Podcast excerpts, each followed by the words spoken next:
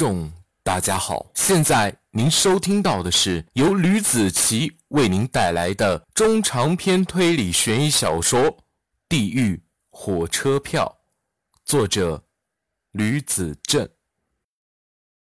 前情提要：张国栋、老严他们两个人算是倒霉了，几天忙活才脱了身。周老太太被医院告知，她的身子骨不能再思考问题了，出现了轻微的老年痴呆。于是乎，张国栋便不再过问周老太这边的事情了。而另一边，林凯他参加了同学聚会，来了个他宿敌，这个人正是江涛。第三十八章，江涛他抓过酒瓶子，一口气眼都不眨的就把三杯酒喝了下去，立马就有点飘飘忽忽了，有些撑不住坐了下来。林凯笑了一下，端起酒杯：“我最近身体不知道怎么回事，不能沾酒沾烟，我就把这杯酒喝光了，就不喝了，好吧？喝酒就是这样，在酒席开始之前，摆明态度说自己身体不行，只能喝一点，大家都能担待。如果你上来就装的那么厉害，一天不喝酒就难受，那么你要注意了，等你喝酒少了，就有人会对你觉得不爽，他们就会把你灌醉，直到你喝趴下为止，你还没有办法。大家听了林凯的话，也没说什么。毕竟大家也不差这一口酒，都是朋友嘛。我请大家来报老师恩，还有感谢同学朋友们在学生时期对我的照顾。当然了，这顿饭不足以全部关照到，以后如果有机会，我还会继续请大家吃饭的。林凯说：“大家也不是为了那一顿饭才聚在一起，是吧？嗯，而且啊，哎。”这什么破酒啊，一点都不好喝，太苦了。江涛性子是真变了，蛮横无理已经没有了，爱喝不喝。林凯说道，他举起酒杯喝了一口，一切都在酒里。哟，你这话说的怎么和我一样啊？矫情什么呢？朱祁说，我感觉我这个日子啊有点不太多了。林凯嘴巴突然吐露一下，说出了这句话。林凯，你刚才说的？说的是什么？江涛有些不理解。我是说啊，我感觉我好日子不多了。这些天打算就手找工作，没时间玩了。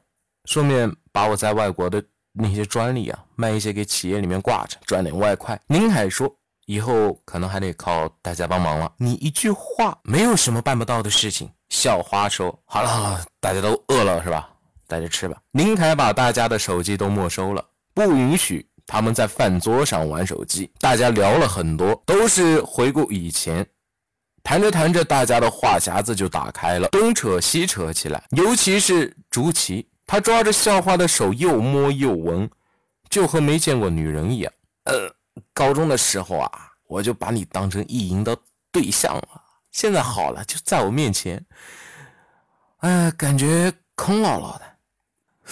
你要是有林凯一般聪明啊，我就和你处对象了。校花笑了。哎，对了，方婷，呃，你结婚了没有？不知朱琪是借着酒劲还是故意这样问的。方婷脸一红，成熟的脸上又多了一丝青涩。她问：“你问我这个干什么呀？我也老大不小了，你也拉倒不小了，是吧？你看我虽然算不上玉树临风了。”但是最起码的一表人才是有的，俊男配美女多好啊！朱祁不知道哪里来的勇气，把这两个词用在了自己的身上。方婷竟然表现得落落大方，他说道：“真的吗？真的。”朱祁说：“哦，我没有结婚。”方婷话一出，朱祁暗爽。不过我已经是两个孩子他妈了，如果你不介意，可以和我组成新的家庭。我几个月前刚和老公离婚。方婷话出口。朱熹整个人就蒙圈了，就算自己同意，家里那关也过不了。当然，也不管是不是方婷开玩笑，单单听起来就感觉心脏啊有点承受不了。林凯对他挑眉，意思是这里是你的菜，快点上。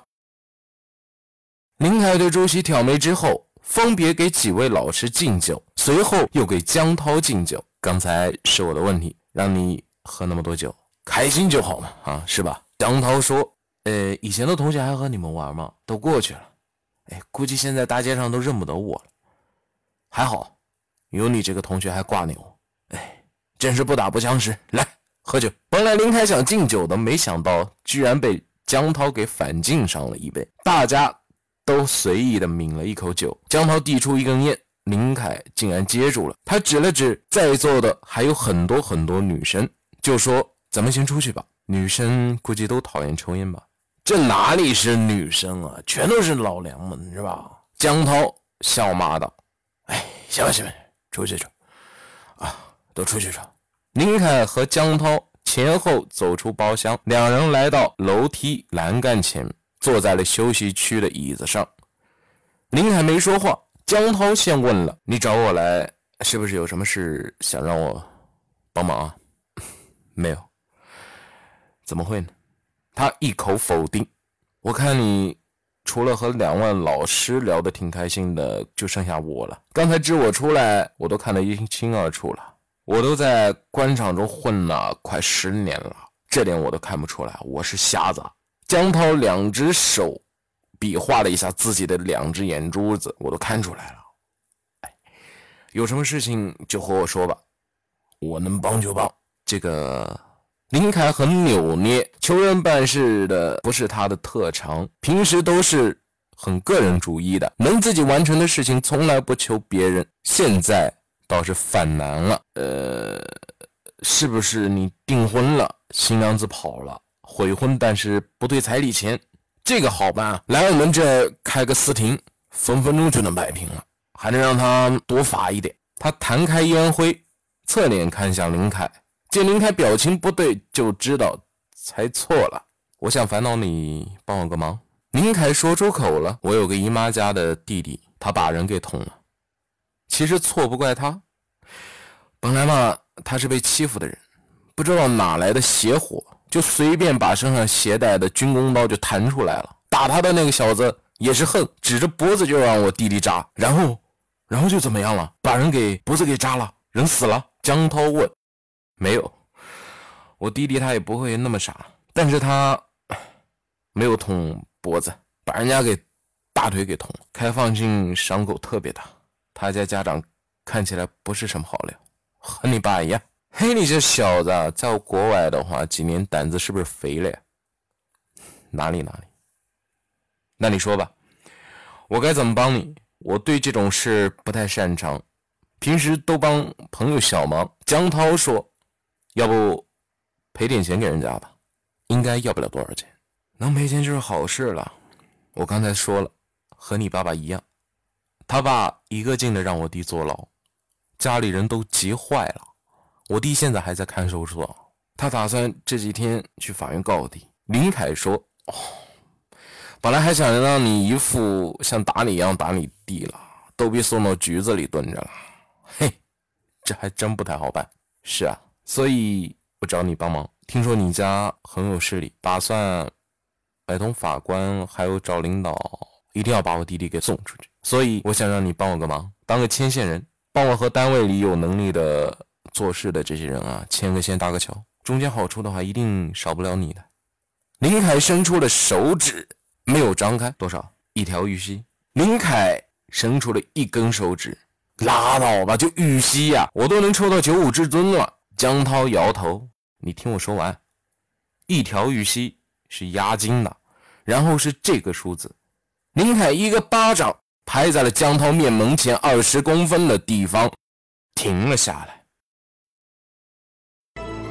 好的，这就是我为您带来的《地狱火车票》第三十八章的内容。感谢大家的收听，我们下期见。